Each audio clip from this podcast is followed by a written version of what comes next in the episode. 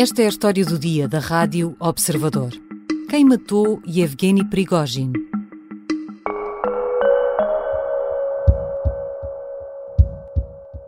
Prigozhin kept his life but lost his Wagner group, uh, and he should be very careful around open windows in his new surroundings uh, in Belarus where he's going.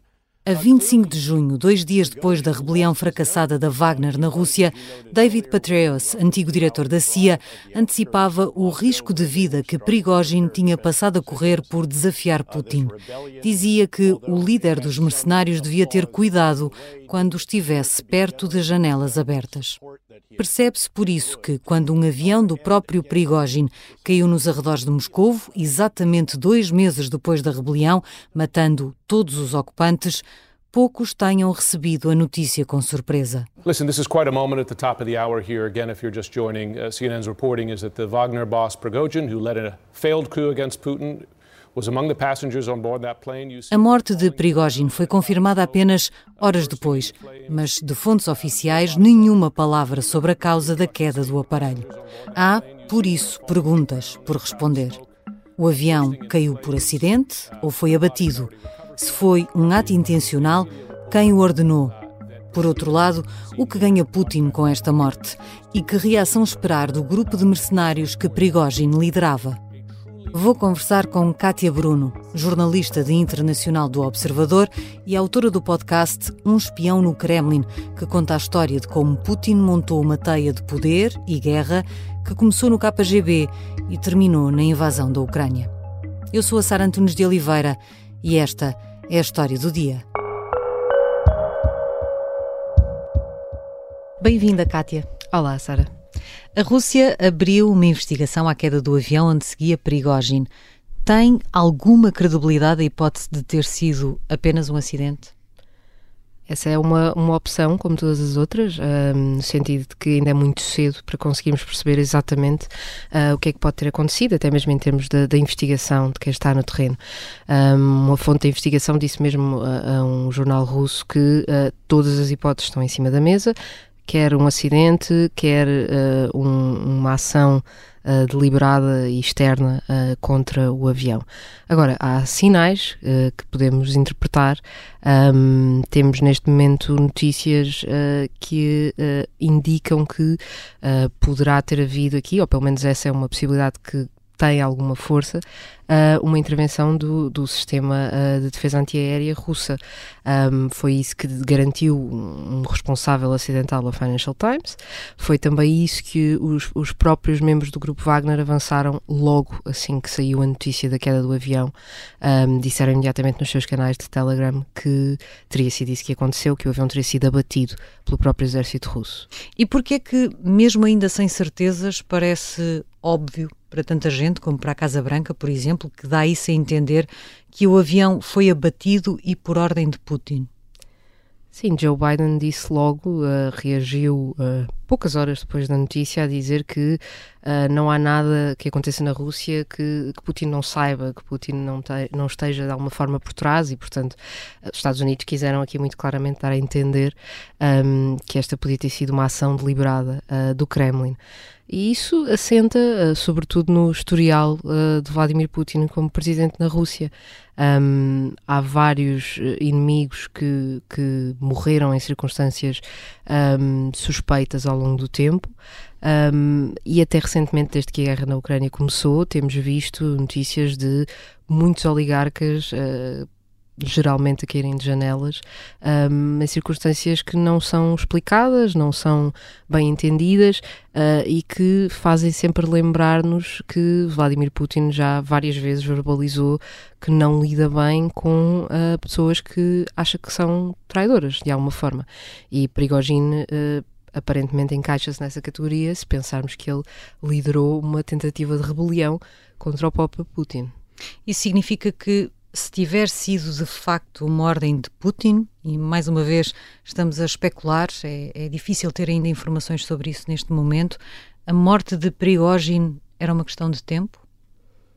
Muitos hum, analistas e até fontes do Kremlin têm dito a, a, a jornais russos que hum, era estranho uh, que uh, Prigogine se passeasse por Moscou e por São Petersburgo, como te fez ao longo dos últimos meses, depois de ter tentado liderar uma tentativa, uh, na prática, uma tentativa de golpe de Estado, dizendo claramente que queria afastar Vladimir Putin. A tal marcha sobre Moscou. Precisamente. E, e quando a, a tentativa de rebelião foi contida, um, Putin veio fazer um discurso a dizer que os responsáveis iam ser severamente punidos um, e, na verdade, depois na prática uh, não foi isso que vimos. Houve Houve amnistias para todos os envolvidos, eh, Prigogine continuou a fazer as suas viagens entre a África e, e a Rússia, uh, houve aquela espécie de acordo com a Bielorrússia para dizer está tudo bem, um, e Prigogine nem sequer ficou na Rússia, na Bielorrússia, continuou a ir para a Rússia. Ao ponto de alguns até terem achado que afinal tinha sido tudo uma encenação combinada entre Putin e Prigogine. Precisamente, esse, à vontade de Prigogine fez com que essas suspeitas surgissem, um, porque parecia estranho, tendo em conta uh, o historial de Putin, um, que ele perdoasse a, Prigogine uma, uma ousadia daquelas. E, na verdade, pode ter perdoado e isto ter sido tudo um acidente, ou pode uh, ter resolvido fazer alguma coisa. A verdade é que uh, este acidente acontece no mesmo dia em que uma outra figura sobre a qual recaíam suspeitas de ter estado de alguma forma ligada ou ter facilitado aquela marcha sobre Moscovo também foi castigada. Acredita-se por isso? Sim, o general Surovikin estava desaparecido, em parte incerta, desde a tentativa de rebelião. Um, e agora, esta semana, uh, tivemos a informação primeiro uh, informalmente através de alguns jornalistas russos e agora parece que de forma mais oficial, embora ainda ninguém tenha visto o decreto, uh, formalmente demitido uh, do comando das Forças Armadas, das Forças Aéreas das Forças Armadas Russas na Ucrânia e, portanto, duas figuras que há suspeitas de terem tentado afastar Putin são hoje, neste dia 23 de agosto, afastadas também. Um, um da cena política, o outro de qualquer uh, intervenção daqui para a frente.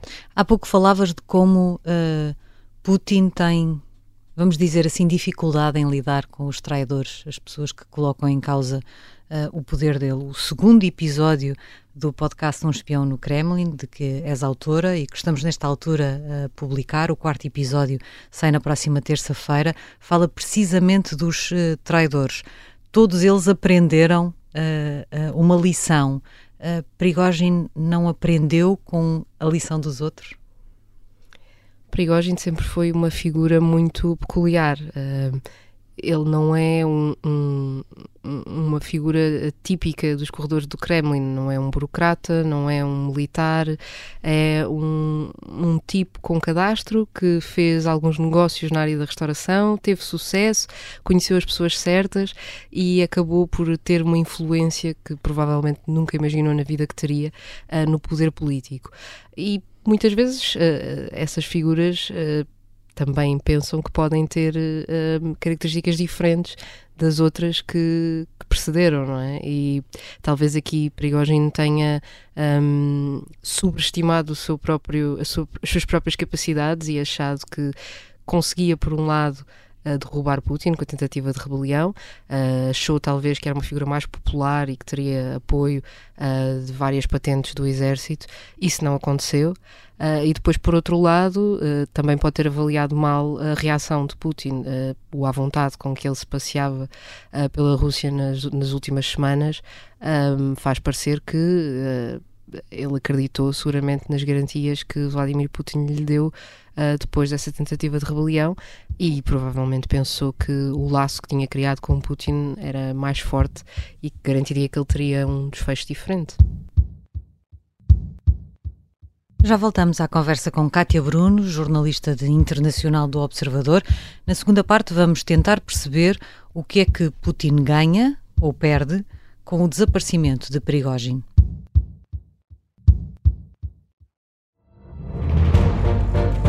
Esta é a história do padre obcecado com a infiltração do comunismo na Igreja que tentou matar o Papa em Fátima. Que raio de coincidência! No dia 13 de maio. E, a partir desse momento, o Papa Voitila nunca mais deixa de olhar para Fátima. Episódio 1 O Anticristo em Fátima. Matar o Papa é uma série para ouvir em seis episódios e faz parte dos Podcast Plus do Observador. Um novo episódio a cada terça-feira. Os assinantes do Observador têm acesso antecipado a todos os episódios desta série, já disponíveis em observador.pt. Os Podcast Plus do Observador têm o apoio da Kia.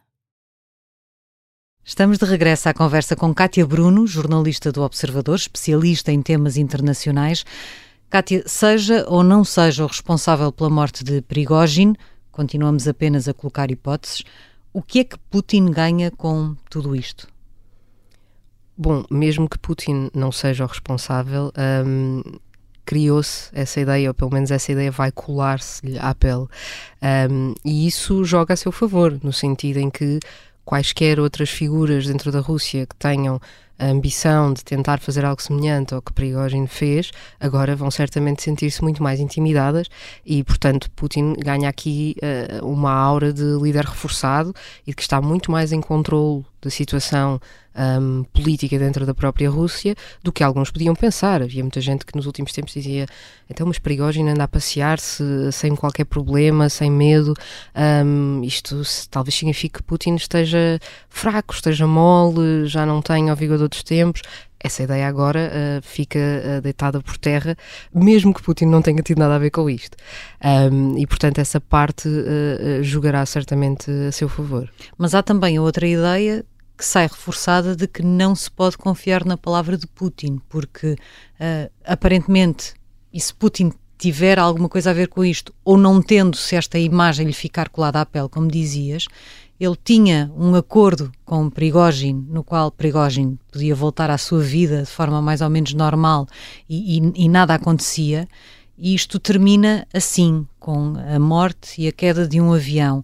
Quando olhamos para possibilidades de negociação e de acordos e de cessar fogos no, no, uh, na Ucrânia, isto não dificulta ainda mais e fragiliza ainda mais Putin aos olhos da comunidade internacional? Mas Putin já está fragilizado uh, junto à comunidade internacional uh, no sentido do, do, valor que a sua palavra tem. Uh, se pensarmos que ao longo de todos os meses antes da invasão de larga escala, Putin garantiu repetidamente que não tinha intenções nenhumas de fazer uma guerra na Ucrânia. Um, disse durante, durante anos que não tinha uh, nada a ver com o conflito no Donbass. Um, quando a, Crimeia foi anexada, negou inicialmente que a Rússia tivesse alguma coisa a ver com isso e, portanto, uh, essa falta de, de credibilidade na, na, sua palavra a nível internacional já existe. Um, a, nível interno, aquilo que uh, as figuras que circulam dentro do Kremlin sabem é que uh, pouco importa a palavra de Putin. Há regras não escritas que toda a gente sabe que não devem ser quebradas e uma delas é não desafiar o grande czar. Ainda antes da confirmação da morte de Prigozhin, houve ali um momento de dúvida sobre se ele estava ou não dentro do avião, mesmo que o nome dele estivesse na lista de passageiros. A Wagner fez saber que iria vingar-se Prometeu, aliás, uma nova marcha sobre Moscou. O que é que nós devemos esperar uh, da reação dos homens de Prigogine? Veremos se uh, vão cumprir aquilo que disseram ou se vão repensar a sua posição. Ou seja, se a Wagner uh, mantiver esta postura de vingança por ter visto não apenas Prigogine, mas também o seu número 2, que, é um, que é um fundador e que é, é, uma figura muito relevante na estrutura da Wagner, Dmitry Utkin, também morreu nesta queda. Se, se os homens da Wagner quiserem de facto uh, vingar-se dessas, dessas mortes, um, o Kremlin pode ter aqui um problema. Um, porque terá uma série de soldados treinados, uh, unidos num propósito, uh, que podem querer, de alguma forma, um, uh, vingar-se, mais uma vez, de, de, do que aconteceu aos seus líderes. E podem ter aliados, por exemplo, no exército russo? Militares que eventualmente também tivessem alguma afeição por Prigogine e que possam juntar-se ou querer juntar-se a essa vingança?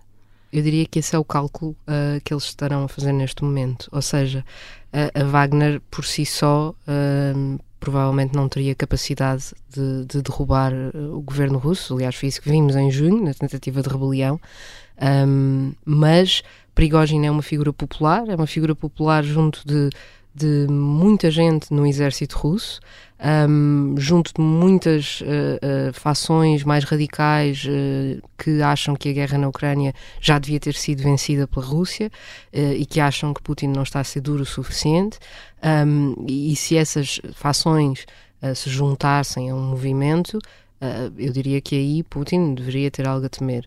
Agora, não é líquido que todas estes, estas estrelas se alinhem e que estes grupos que têm interesses muito diferentes, uh, que não têm um líder claro, uh, de repente consigam uh, montar um movimento um, que, que derruba um líder. Um, Parece-me que isso pode ser muito difícil de executar. Agora, estamos obviamente em terreno muito imprevisível. E muito perigoso. Essa é, aliás, uma questão importante, de que falavas agora mesmo, que tem a ver com o líder, porque, além de Prigogine, como também já disseste, também morreu o número 2 da Wagner uh, na queda deste avião, e não era um número 2 qualquer, era um fundador, o que lhe dá também um papel simbólico. Se o grupo tiver sido de facto decapitado, como parece que aconteceu, uh, tem alguma possibilidade de reagir de forma minimamente organizada, mesmo que tenha o apoio de outras pessoas?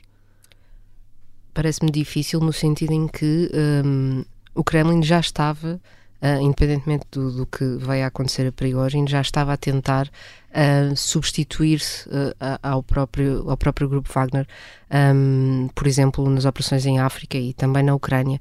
Uh, surgiram muitos dados ao longo de, dos últimos dois meses de que uh, o Ministério da Defesa, liderado pelo, pelo ministro Shoigu, estava a fazer uma série de, de contactos um, com os regimes africanos onde há soldados da Wagner. Ainda ontem, por exemplo, terá havido uma viagem à Líbia uh, por parte de representantes do Ministério da Defesa para tentar arranjar uma forma de o exército russo substituir a presença da Wagner uh, nesses locais.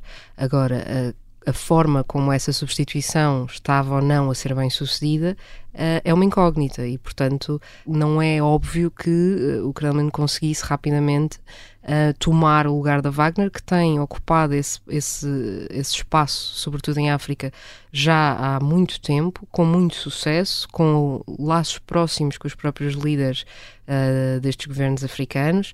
Uh, Prigogine era uma ferramenta importante nessa espécie de relações públicas um, e que uh, não é automaticamente uh, substituída uma força de, de elite militar, um, uma força brutal, muitas vezes que recorria recentemente, como vimos, um, a, a, prisioneiros condenados para enviá-los para a linha da frente. Um, não é uh, assim tão fácil de repente substituir uma máquina aliada de guerra um, e achar que uh, é possível afastá-la totalmente quando ela de facto é essencial para alguns dos objetivos do Kremlin. E é possível uma terceira via em que essa máquina oleada se mantém, mas a, a, a sua liderança é substituída por pessoas próximas de Putin, em que ele sabe que pode mandar, mantendo o controle sobre a Wagner? É uma hipótese, não é certo, é que essa liderança agrade às bases. Um, e portanto teríamos de esperar para ver. É interessante que uh, nos últimos meses o porta-voz do Kremlin, Dmitry Peskov, tinha dito já algumas vezes que era importante legalizar a Wagner. Uh, o Kremlin, pela primeira vez, depois da tentativa de rebelião, assumiu que a Wagner não, não está legal. Uh, embora isso fosse do conhecimento público já há anos. Desde uh, sempre. Desde sempre. Uh, isso agora foi assumido e, e, foi dito, e na altura isso até pareceu um pouco estranho, porque agora de repente falar da legalidade ou não da Wagner.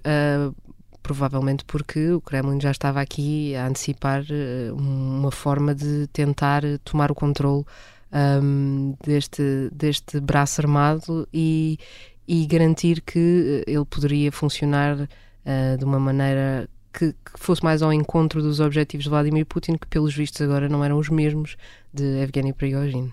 Alguma vez, Kátia Bruno, vamos ter a resposta à pergunta desta história do dia: quem matou Evgeny Prigozhin? Se eu tivesse de apostar, colocava o meu dinheiro todo em que não, porque também nunca soubemos uh, definitivamente quem matou Litvinenko no Reino Unido, o antigo espião Sergei Skripal, a jornalista Ana Politkovskaya, e portanto há muitos homicídios na Rússia que nunca uh, têm um verdadeiro autor apontado. Um, se, se conseguirmos sequer perceber se este foi um homicídio ou não, um, eu aposto o meu dinheiro em que nunca, nunca viremos a saber. Obrigada. Obrigada eu. Kátia Bruno é jornalista de internacional do Observador. É também a autora do podcast Um Espião no Kremlin, que conta a história de como Putin montou uma teia de poder e de guerra que começou no KGB e terminou na invasão da Ucrânia. Já pode ouvir os primeiros três episódios, o quarto sai na próxima terça-feira. Esta foi a história do dia. Neste episódio ouvimos sons retirados da CNN Internacional. A sonoplastia é do Diogo Casinha, a música do genérico é do João Ribeiro. Eu sou a Sara Antunes de Oliveira. Até amanhã.